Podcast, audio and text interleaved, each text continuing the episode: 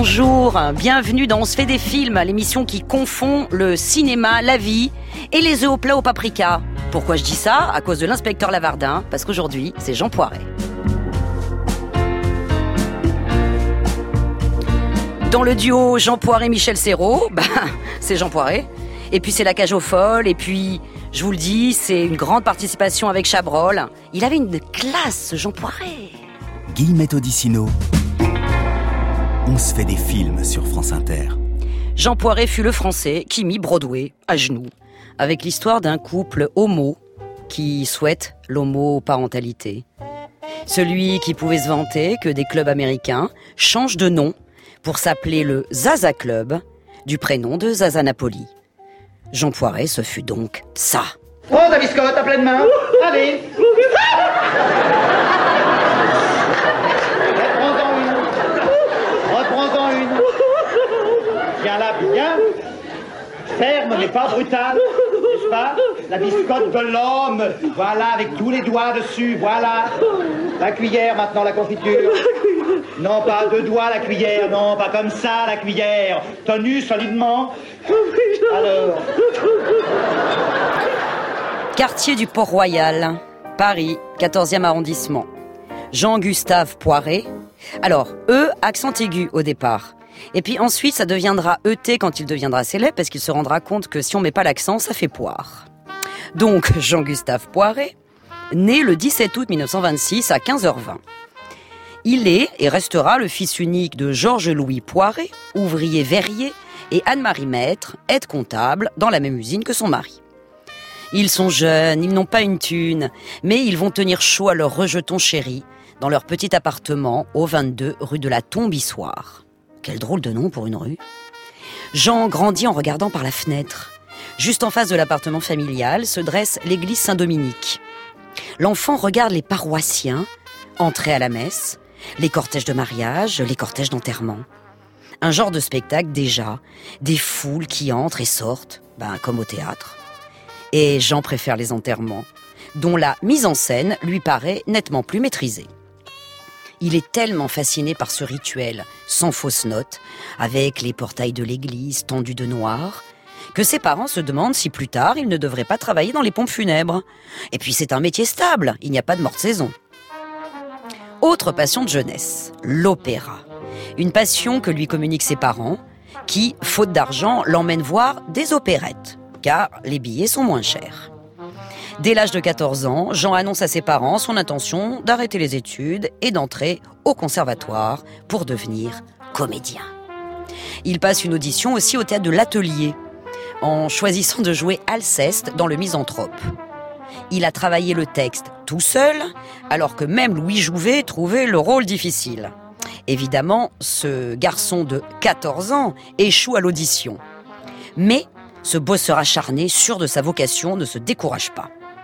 Et il entre au centre de formation professionnelle du spectacle, où les autres tout jeunes élèves se nomment Charles Aznavour, Raymond Forlamy, Marcel Mouloudji, Lolé Bellon ou Juliette Gréco.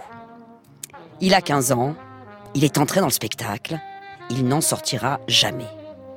On ne peut pas raconter toutes les auditions, les petits spectacles de ces jeunes années, où Jean se croit encore tragédien et a comme rôle préféré Iago, le traître d'Othello.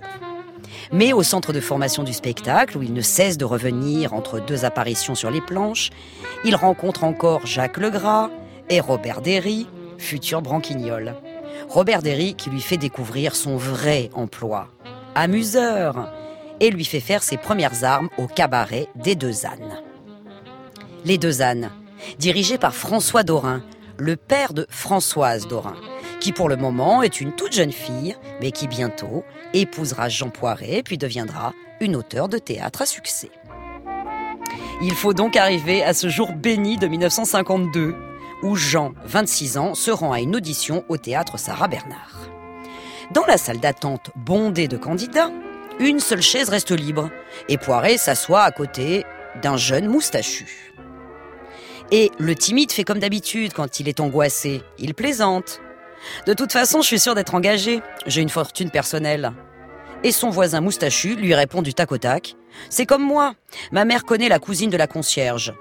Et on a beau dire, le piston, ça joue. le moustachu s'appelle Michel Serrault. Ils ont tout pour se plaire. Ils ont loupé tous les deux le conservatoire, et alors que Jean aurait pu être ordonnateur des pompes funèbres, Serrault, lui, a fait le petit séminaire. C'est parti pour 40 ans d'amitié, de ping-pong verbal, de délire commun entre Poiré à l'humour plutôt britannique et Serrault à l'humour complètement barré. C'est impossible de choisir parmi tous leurs sketchs qui révolutionnent le cabaret des années 50 avec leur humour complètement absurde. Allez, celui-là, le permis de conduire un orchestre. Merci, messieurs, merci beaucoup. Alors, 15 minutes de pause, merci beaucoup. Je vous dis bravo, maître, pour les quelques mesures que je viens d'entendre. Je vous dis bravo et en même temps, je vais vous importuner pendant quelques minutes. Je n'ai que quelques minutes exactement. Je sais bien, mais nous allons en profiter pour vous poser quelques questions. Pour la RTF, d'ailleurs. Ah, très bien, d'ailleurs. Je voudrais vous demander, bien sûr, si à la veille d'une première audition, on n'est pas trop ému, enfin on n'est pas trop fébrile, euh, on, on est un peu ému, bien sûr. Sûrement, je vais vous dire, cher ami, on est toujours un peu ému, et surtout quand on conduit pour la première fois, naturellement. Ah, parce que c'est la première fois que vous conduisez Oui, c'est la première fois, oui, oui. Bon J'ai eu mon permis avant-hier, alors vous voyez, Vous avez eu votre... mon permis. Votre permis Mon permis de conduire avant-hier, oui. De conduire quoi De conduire les orchestres. Parce qu'il faut un permis de conduire pour les orchestres naturellement, depuis six mois, on exige le permis, bien sûr. Il y a eu trop d'accidents, il y a eu trop de couacs, trop de notes écrasées. Alors maintenant, il faut le permis. Je ne savais pas du tout, mais vous avez eu le vôtre in extremis, Au alors dernier moment, naturellement, oui, enfin, euh, entendons-nous, quand je parle de mon permis de conduire, mon permis de conduire les, les gros orchestres, n'est-ce pas? Les orchestres symphoniques. Oui, permis poids lourd, en quelque sorte. c'est ça, oui, parce que oui, c'est ça exactement. Parce que jusqu'à présent, je n'avais dirigé, je n'avais conduit que des quatuors à cordes. Alors je n'avais besoin que de mon permis simple. C'est ça, c'est ça. Et sur quoi avez-vous passé ce permis poids lourd Ah, Sur pas de loup. Sur pas de loup Pas de loup, oui. Non, c'est un, un engin important, C'est ça. un engin terrible parce que ça fait quand même 80 musiciens fiscaux. Là, vous savez, quand vous avez ça sur les bras, il faut les Oh tirer. là hein. là, oh là là. Et c'est nerveux malgré la masse euh Alors l'ensemble est très nerveux, mais surtout les violons, surtout les violons. Oui. Alors il faut bien changer de vitesse à chaque mouvement, sinon vous esquintez votre orchestre. Ah s'il ça, malheureusement, c'est comme dans tout. Il y a un manque de prudence qui est à la base de 80% des accidents, je Ah oui, crois. oui. Moi, j'ai été témoin d'un accident comme ça dans un orchestre. C'était au Concert Colonne il y a quelques ah oui, années de ça. J'ai été témoin d'une crevaison de grosse caisse dans un passage rapide de la deuxième rhapsodie de Litz. Ah bah oui, bah, elle, est, euh, elle est mauvaise aussi. Vous savez, la deuxième rhapsodie est mauvaise. C'est pas qu'elle soit mauvaise, elle est mal signalée, surtout. Oui, c'était à quel endroit C'était dans la petite Je montée. connais bien la région, mais je vois pas. Oh, vous allez voir, c'est dans la, la petite grimpette qu'il y a un moment, vous savez, ça fait à un moment, ça fait... Oui, euh, oui. tariatita, tariatita, tariatita, ari. C'est... euh, Ah, elle est terrible, terrible cette montée parce que c'est une montée chromatique. Alors, Oui, et puis je vais vous dire, ils n'ont pas été prudents non plus parce qu'ils ont attaqué ça comme des fous. hein. Ah, bah, Franchement, ils ont attaqué ça à 2000, 2000, 2500 notes à la minute comme des déments. Alors voilà ce que ça a fait. Moi, j'ai vu venir l'accident. Oh, vous J'étais de face, j'étais de face, j'ai vu venir l'accident. Ça a fait... euh, Paf, et ça a éclaté. Ah. La grosse caisse a éclaté. Naturellement, c'est pour ça que vous avez beaucoup de conducteurs qui évitent cette montée, n'est-ce pas, Ah. qui, qui prennent un raccourci, Ah. qui font tilali, là, là, pom, et c'est fini. vous Oui, bien sûr, c'est moins pittoresque. Oui, d'accord, mais enfin, on est sûr d'arriver, et ça, c'est important. Bon, on les écoute tous les deux, un peu plus sérieux, enfin, peut-être. Nous avons toujours écrit ensemble les sketchs. Un qui tenait le stylo, bien sûr, mais nous avons toujours écrit, euh, écrit ensemble euh, et présents toujours ensemble. Par exemple, quand on travaillait avec Jean sur les numéros, Jean était à la table, écrivait. J'étais en général toujours debout. Je suis un, je suis pas un homme de, de, bureau, de, enfin, je veux dire de, de cabinet de travail, et euh, je ne peux que travailler comme ça dans l'improvisation. Mais je serais incapable de me, me concentrer sur une, une œuvre de quatre actes. Mais enfin, il est bien certain que, oui, ça c'est un problème de rédaction, mais il est bien certain que, Michel euh, était auteur euh, au même titre euh, par, euh, par ses trouvailles verbales. Vous savez, c'est pas, pas finalement parce qu'on on met un, on aligne un, sujet, un verbe et un complément euh, qu'on est, qu'on est plus auteur. Ces trouvailles verbales, bon, ben, on les transcrit après.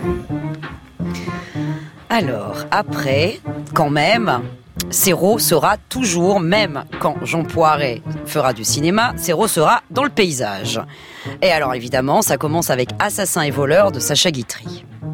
Alors, le grand Sacha, à 71 ans, ne veut plus faire l'acteur. Alors, dans le film qu'il vient d'écrire, il offre son rôle, celui de Philippe d'Artois, un riche oisif, voleur par dandisme, Jean, dans lequel assurément il reconnaît son élégance et son sens du verbe.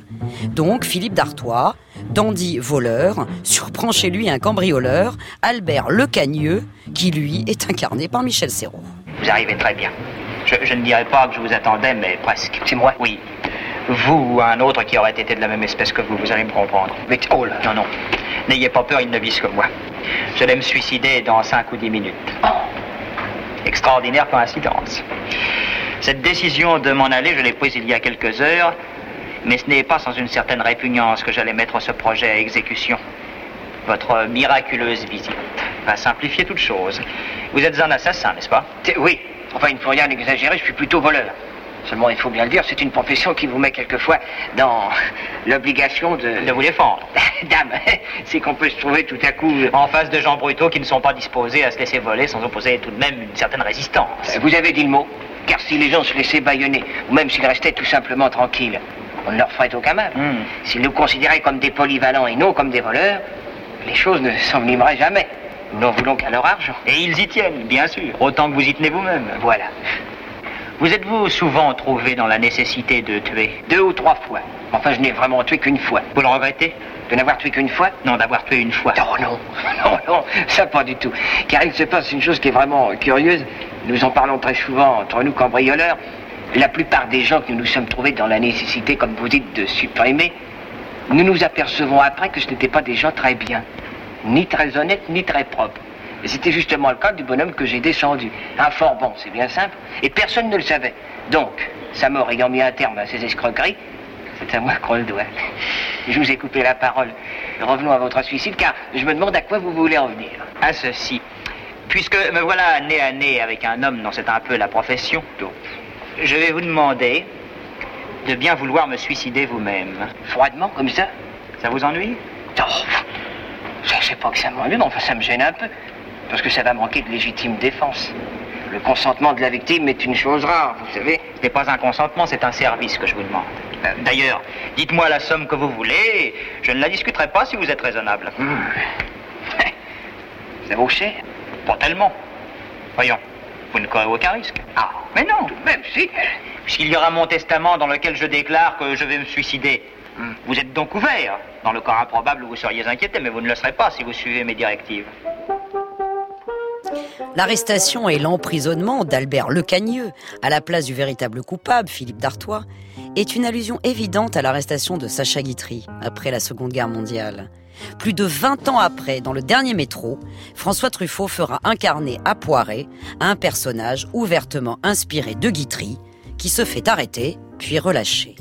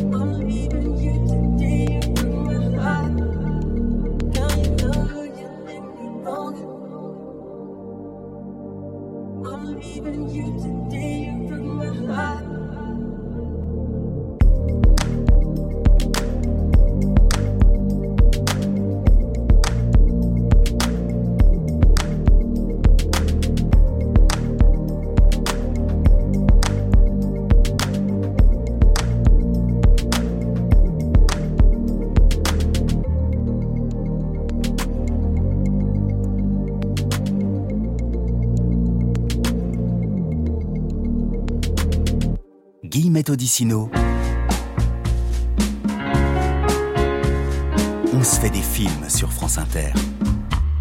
Alors pour le moment, la grande rencontre a eu lieu. Il a rencontré Michel Serrault, donc tout va bien. Il vient de tourner sous la direction de Sacha Guitry. Et nous sommes au début des années 60. L'époque est aux comédies légères de Michel Boiron ou de Christian Jacques, avec de jeunes débutantes nommées Brigitte Bardot, Catherine Deneuve ou Dany Saval. Et Jean joue souvent les jeunes maris, toujours chic, mais quelquefois cocus. Dans Comment réussir en amour de Michel Boiron, ou dans le film à sketch, toujours de Boiron, Les Parisiennes, où là, il joue au golf. Qui sont ces joueurs qui sont au départ du 10 C'est Jean-Pierre Leroy, chirurgien esthétique.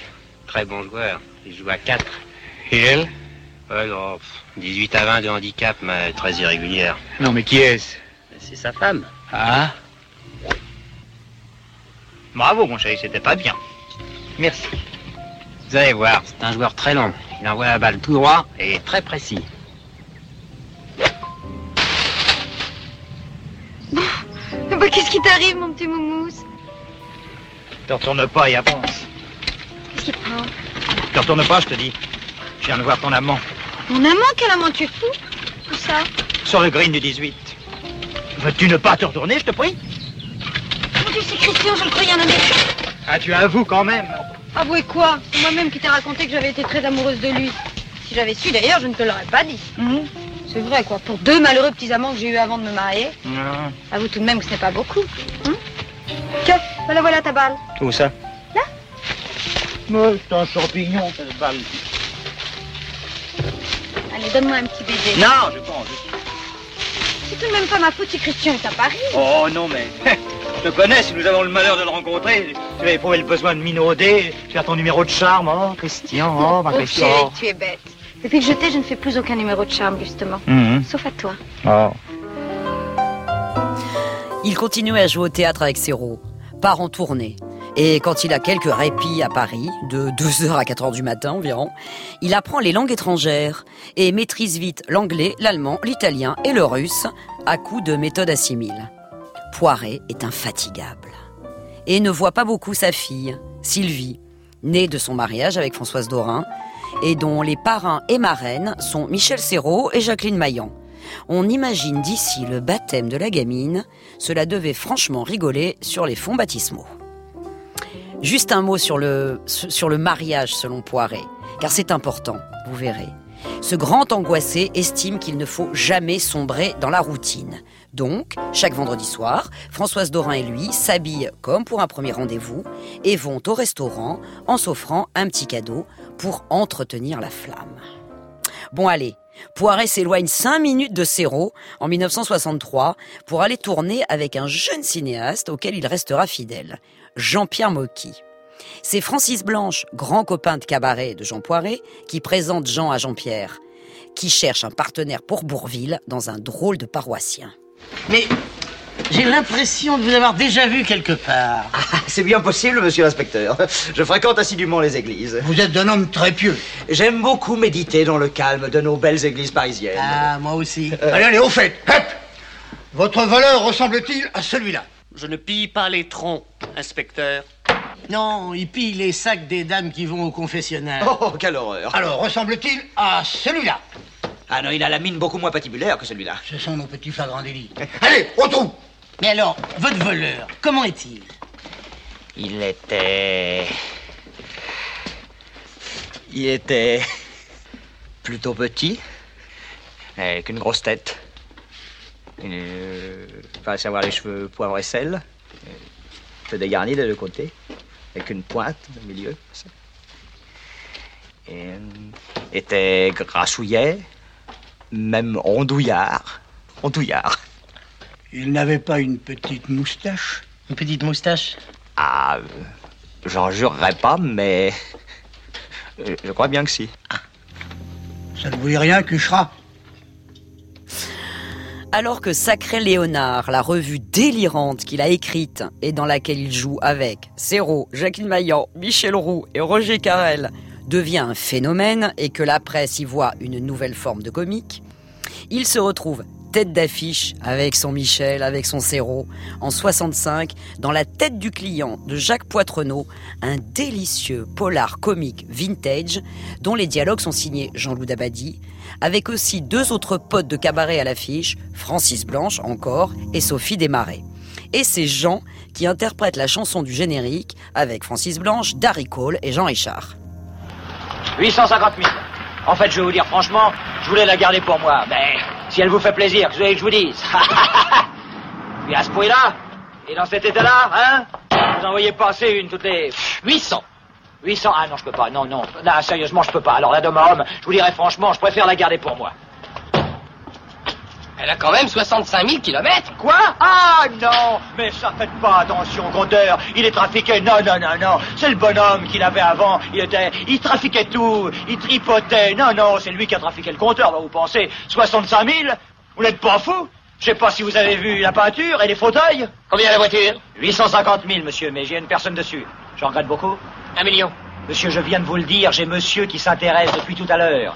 Alors, il était avant vous. C'est pas une vente aux enchères. Alors, qu'est-ce qu'on fait? Ben, je ne veux pas vous faire perdre de l'argent. Ça me gêne beaucoup. Écoutez, écoutez, écoutez. Je suis pas un marchand de tapis. Disons 900 000 et elle est à vous. Vous avez le contact humain est établi, moi, j'ai qu'une parole. Un million deux. Dernier carat. Cette voiture est vendue, monsieur. Cette tête du client annonce beaucoup de choses. Car Serrault y joue un chapelier, comme dans un futur film de Chabrol. Poiré le pousse dans un fauteuil roulant, comme dans un futur film de Mocky. Et la fille du chapelier est incarnée par une délicieuse jeune comédienne, Caroline Cellier, qui deviendra plus tard la compagne de Poiret. Après un autre Mocky, la grande lessive, un autre délire avec Serrault et Francis Blanche au titre Gouléant, où Jean Poiret joue un séducteur, car faut-il le rappeler, Jean a des yeux aussi bleus que Gabin. C'est Messieurs de la Gâchette de Raoul André qui est la suite, plus ou moins, de ces messieurs de la famille. Écoutez, je vous propose un marché.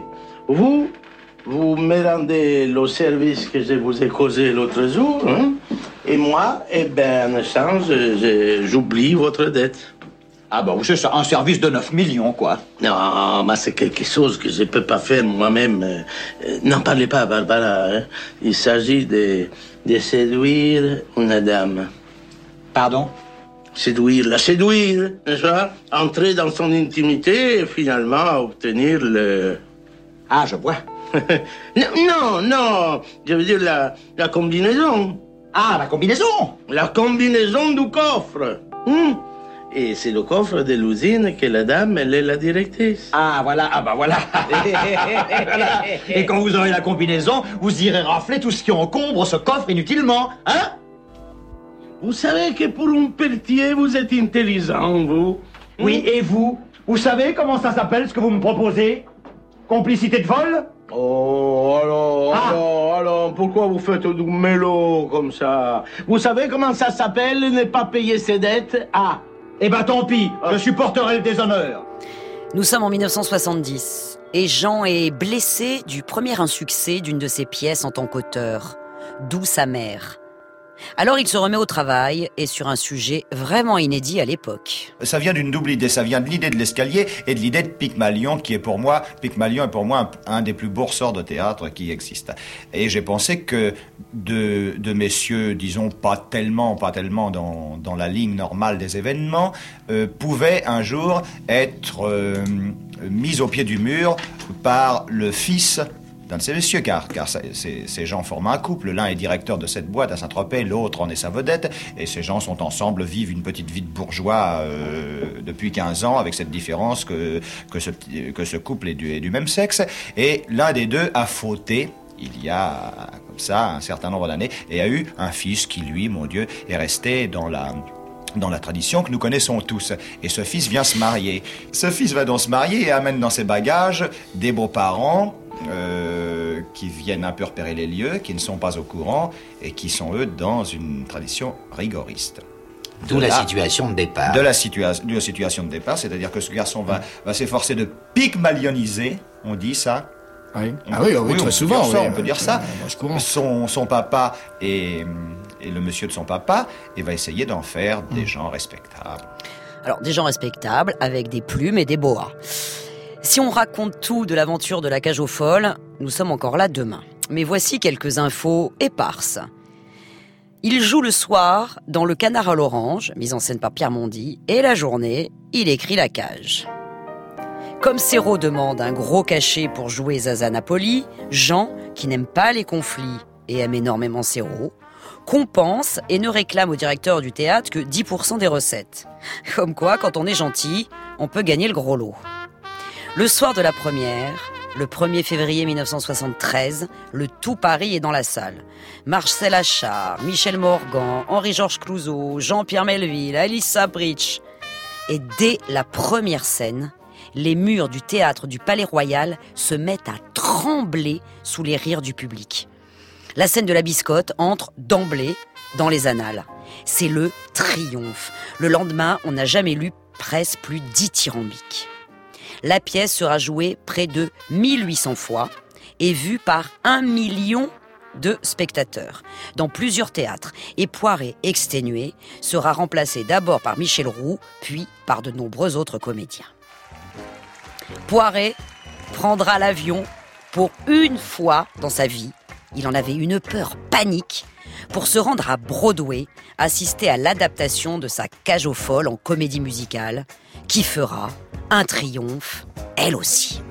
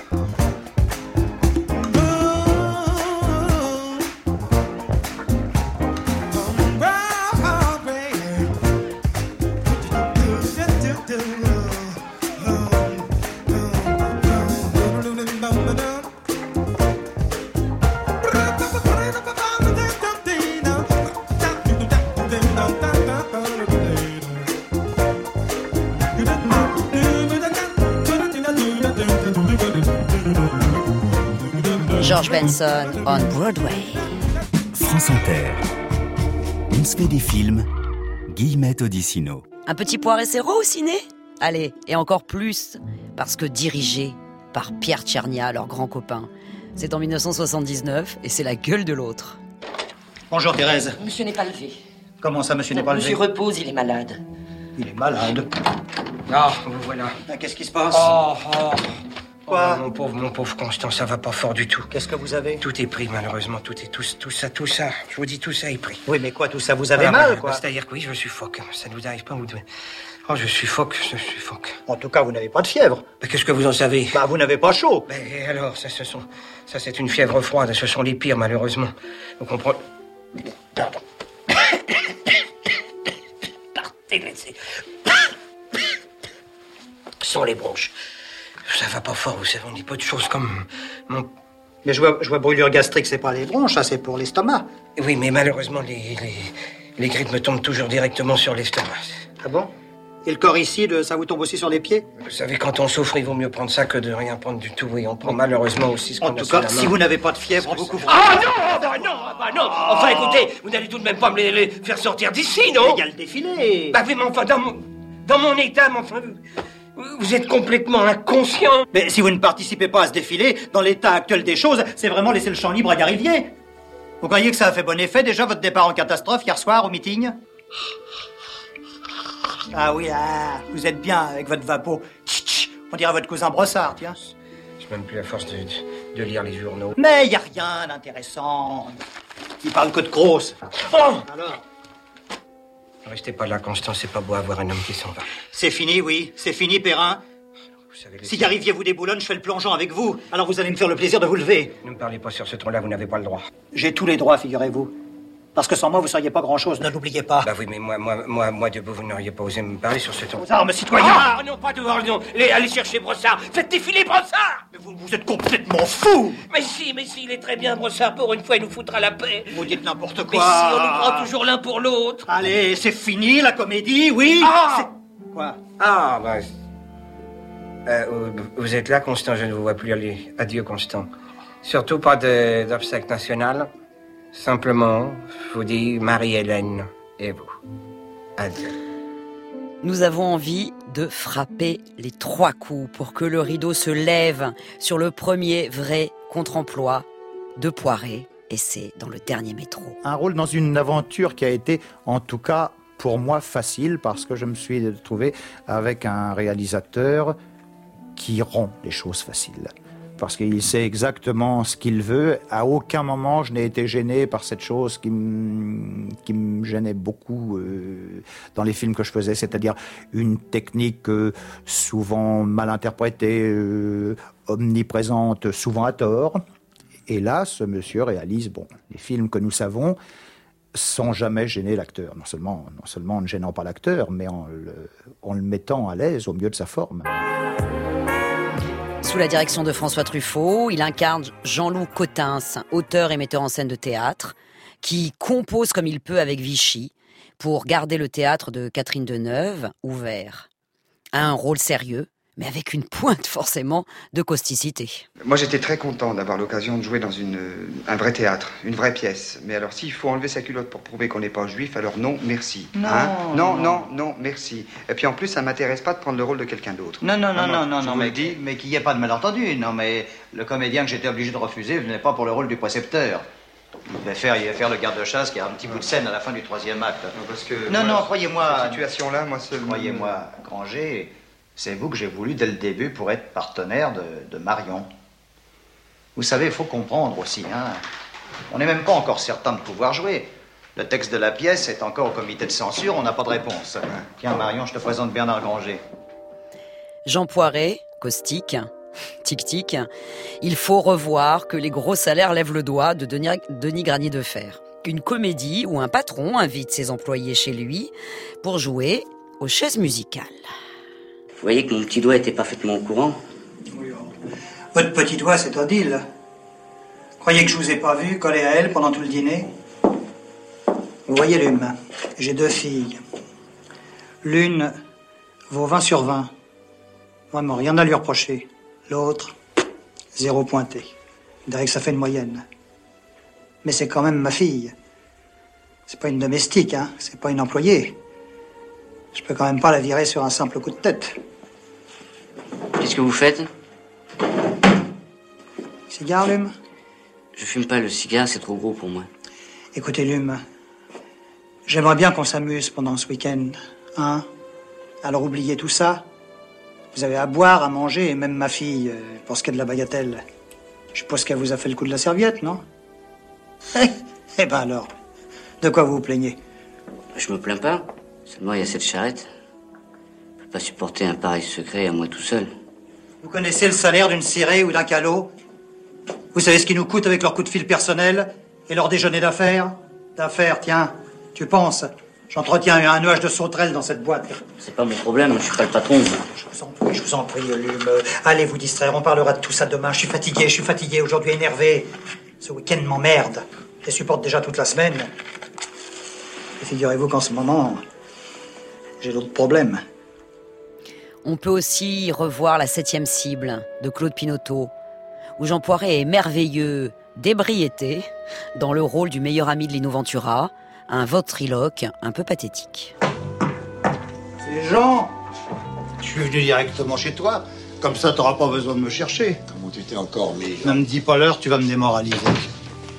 Mais tu vas où là? Oh Elle a téléphoné, Nelly? Non, elle a pas téléphoné, non. Bon, alors, alors je peux l'appeler. Je- Ah bah tiens, lis ça pendant ce temps-là. Oui, bon. C'est très important. Oui, L'article et la photo, c'est très important. Oh, ben, Catherine, quel bon vent. Bonjour Jean. Bon, Jean, Jean, Où il est le téléphone? Ah, le téléphone, voilà. On répétait le spectacle avec Nelly. J'ai eu un petit débat avec elle. J'ai filé à l'anglaise. Et à partir de ce moment-là, j'arrive plus, tu sais, à expliquer l'enchaînement des choses.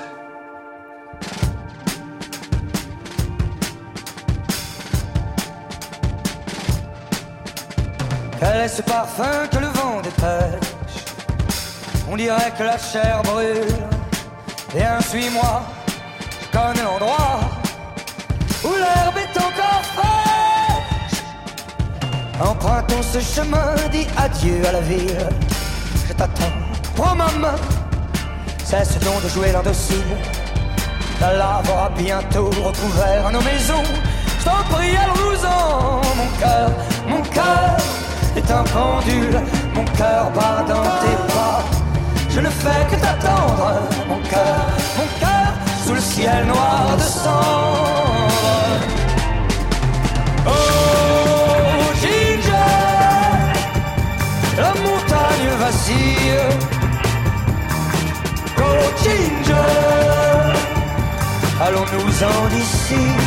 Cours enfin, cours, allez, vas-y.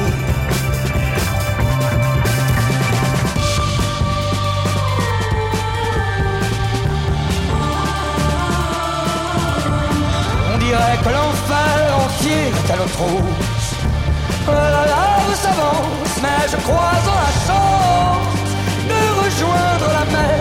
Elle est là, quelque part, non, ne te retourne pas. Viens vite, suis-moi mon cœur. Les chiens sont à nos talons, mais la jetée n'est plus loin. Oh, Ginger, le sol sous nous vacille. Mais Ginger, bateau se dessine là-bas. Mon cœur, l'espoir nous fait un signe. Oh Ginger, nous serons loin d'ici. Dans une heure, si tu le veux, sauve-toi. Allez, vas-y.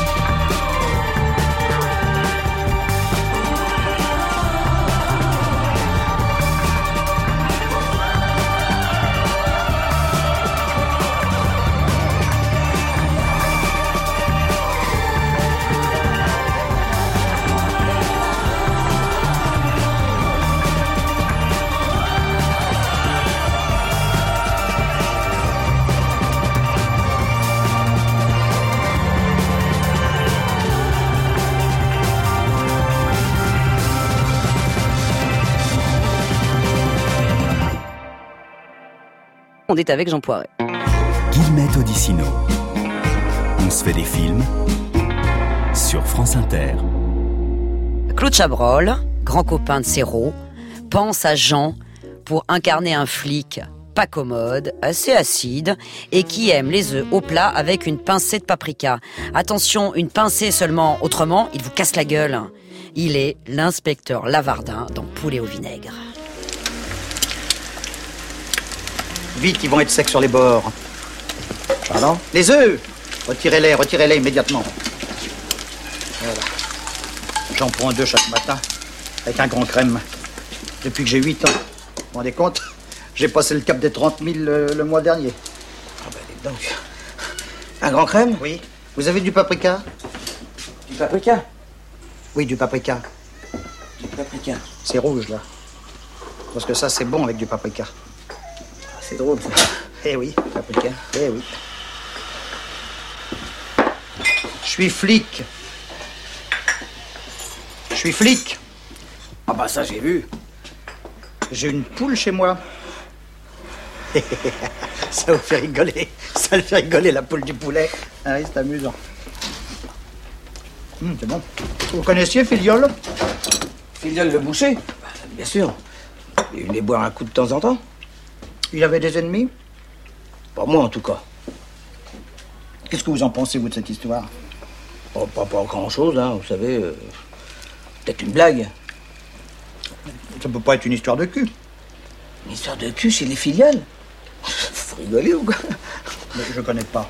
Bah, je vous demande. Il y a encore eu un accident à la Cambuse. Encore La route est coupée. Dose-moi donc un petit Ricard. Comme d'habitude, mon vieux Claude. Puis, il est Lavardin dans Inspecteur Lavardin.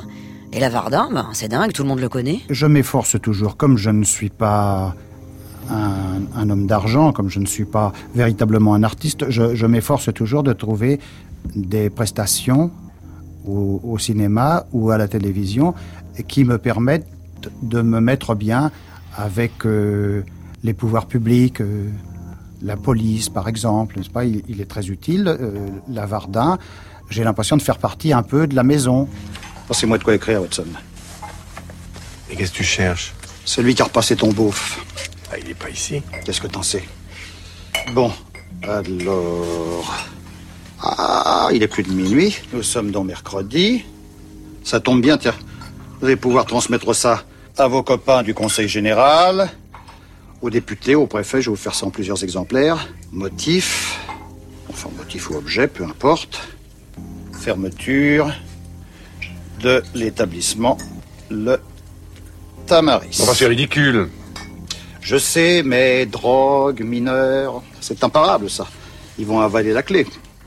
Mais t'es dans une situation délicate. Je l'avoue. Vous savez que je peux vous casser en deux si je veux, hein Oui. Vous savez que je peux vous briser le dentier aussi, moi, si je veux. Alors, on tend. S'il le faut, euh, je veux bien, euh, enfin, en quelque sorte, euh, trahir mon secret professionnel pour éviter tous ces désagréments. Par exemple. Ça, c'est très intéressant. Pardonnez-moi. Alors, je vous écoute. Le Tamaris, c'était pour Raoul une espèce de, de repère où il trafiquait, il recrutait. Trafiquer quoi? Recruter quoi? La drogue, femme. Et où est-ce qu'il allait faire ses galipettes? À 12 km d'ici, dans un studio. Tu savais ça, toi? Ah non, déjà j'aimais pas Raoul, alors ces histoires de cul. Et à qui louait-il ce studio? Ah On investit dans la pierre, hein? Eh ben, voyez, tout s'explique finalement. Et Raoul Mons vous payait en quoi? En estime. Donnez-moi les clés de votre studio, monsieur Charnay. Si parlez depuis un an, ben, je réponds pas du, du désordre. Voilà. Eh bien, si vous me faites un petit plan et que j'y vais du premier coup sans me planter, vous pourrez peut-être ouvrir demain. On ne sait plus maintenant si je suis acteur ou euh, inspecteur de police. Et mon but, je ne vous le cacherai pas, mon but est de créer la confusion au point que bientôt on fasse valoir mes droits à la retraite en tant qu'inspecteur de police. Et il paraît que les, les- le- le- le- les points de retraite sont beaucoup plus importants que les caisses de retraite de nos professions. Sur le tournage de Je et les acteurs de Gérard Krasvik, tout le monde faisait la gueule. M'a raconté le grand journaliste Pierre Murat. Et surtout Bernard Blier qui trouvait que la cantine était dégueulasse. Et puis, Poiret débarquait. Affable, gentil et taquin avec tout le monde.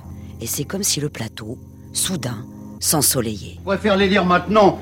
Beaucoup plus intéressant que de les ouvrir quand elles viennent d'arriver. Des râlages, des râlages d'acteurs. Je hais les acteurs. Oh, une de Laurence Bison. Je verrai tout ça ce soir, parole d'honneur, Davis. Au nom de Dieu. Qu'est-ce qui se passe?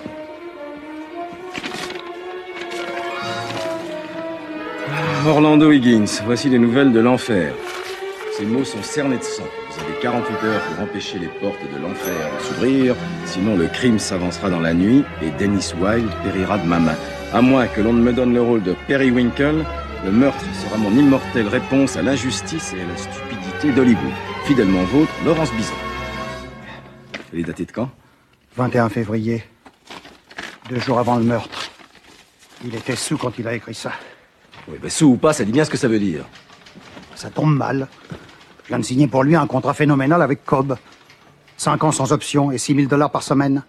Appelle la police. Il faut que je réfléchisse. Enfin, tu vas pas laisser un assassin en liberté gagner 6000 dollars par semaine Folie passagère, il a tué tous les gens qu'il devait tuer. Maintenant, c'est l'homme le plus inoffensif d'Hollywood. Orlando, tu vas appeler immédiatement le lieutenant Egelofer. Ça suffit les conneries Appelle-le toi-même. Je déchirerai la lettre, tout sera bien avancé. Ta parole contre la mienne.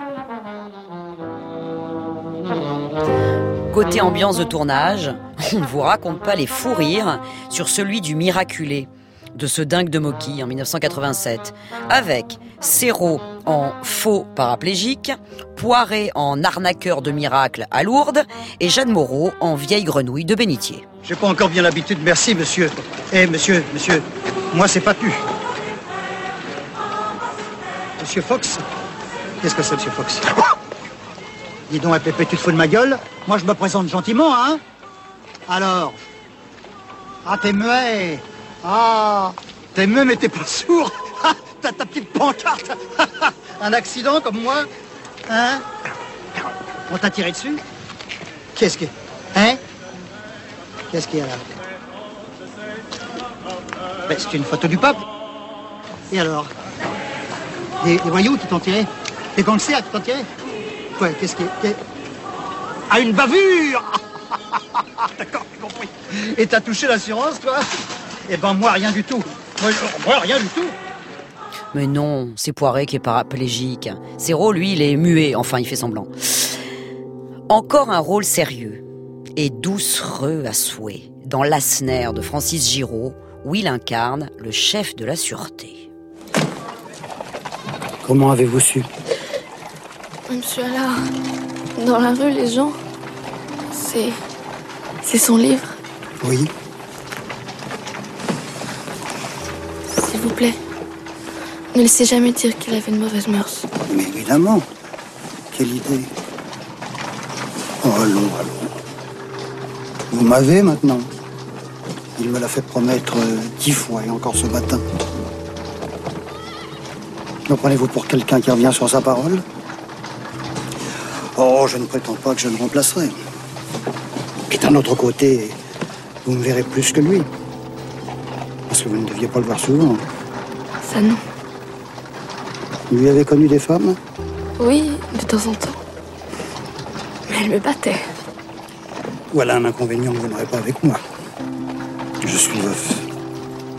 La petite voix qu'on entend, c'est Maïwen, toute jeune.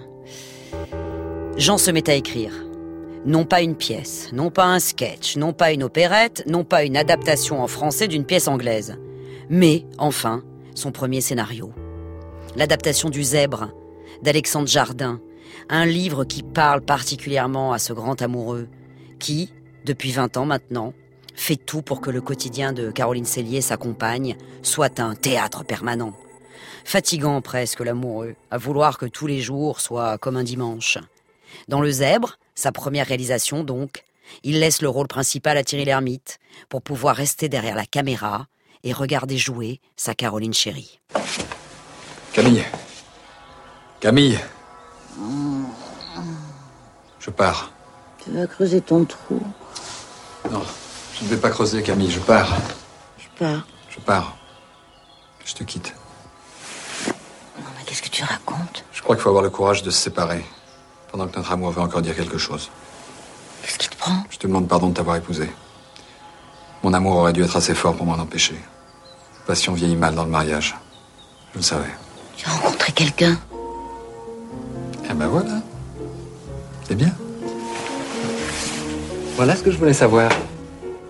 Si tu pouvais encore être angoissé, comme ça, spontanément, au réveil, Décidément, je m'habituerai jamais à tes conneries. je peux encore te faire mal, mon amour. Je suis heureux. Alors que le montage du film n'est pas fini, Jean Poiret pense déjà à d'autres projets. Un nouveau polar avec Chabrol, un spectacle de chansons avec Michel Legrand, une pièce sur la bonhomie, dont il, a promis le rôle principal à Josiane Balasco, un anti-misanthrope avec un héros qui verrait tout en rose. Et ce serait bien aussi d'écrire une pièce pour Jacqueline Maillan, et puis de reformer son duo avec Serrault au cinéma, car Georges Lautner en rêve depuis longtemps. Le 14 mars 1992, au matin, Jean Poiret manque d'air. Il mourra à son arrivée à l'hôpital de Suresnes, où il devait subir une intervention importante, deux jours plus tard. Rarement le théâtre français fut aussi triste que ce jour-là. On pleurait sur le boulevard. La plupart des comédiens sur scène, le soir même, réclamèrent une minute de silence. Et on n'aura jamais vu casting plus impressionnant qu'à sa messe d'enterrement, dans l'église Saint-Honoré d'Elo, avec 3000 kidam à l'extérieur, venus le remercier pour son talent, son élégance, sa folie feutrée. On ne sait pas qui fut l'ordonnateur des pompes funèbres, mais on espère que Jean a apprécié le spectacle. On ne pouvait plus l'entendre, mais il a dû forcément dire un bon mot. Et c'est à lui, forcément, qu'on laisse le dernier. Je dis qu'effectivement, euh, on, on est passé à côté souvent pour moi de, de rôles comme euh, comme Docteur Givago, comme euh, comme la Dame aux camélias, qui qui qui étaient fondamentalement des, des rôles pour moi dans mon emploi. Bon, on a préféré d'autres personnes. euh, je, je pense que le L'avenir jugera, les, les, les générations à venir jugeront, mais enfin, il est bien certain que Tar- Tarzan, par exemple, euh, je dis pourquoi pas Tarzan Hamlet aussi, non peut-être Euh, Hamlet, mais Hamlet, je peux encore le faire parce que j'ai encore euh, quelques années pour le faire. Hamlet, c'est un personnage sans Ah bah. Tarzan aussi, vous savez. Mais oui, mais, mais, mais- et ça me désole et je le dis sans rancœur. Mais re- regardez, je ne peux plus jouer Fortunio, je ne peux plus jouer Poil de carotte. Il y a un tas de choses que je ne peux plus jouer. Bah oui. Alors, alors je dis, je me permets de, je- de ce que vous m'offrez votre micro aujourd'hui pour faire un appel à votre pro- à- au producteur. Je leur dis, faites vite. Pour certains emplois, faites vite parce que il est bien certain que je vais mûrir et que je ne pourrai plus jouer que les adultes dans quelques semaines.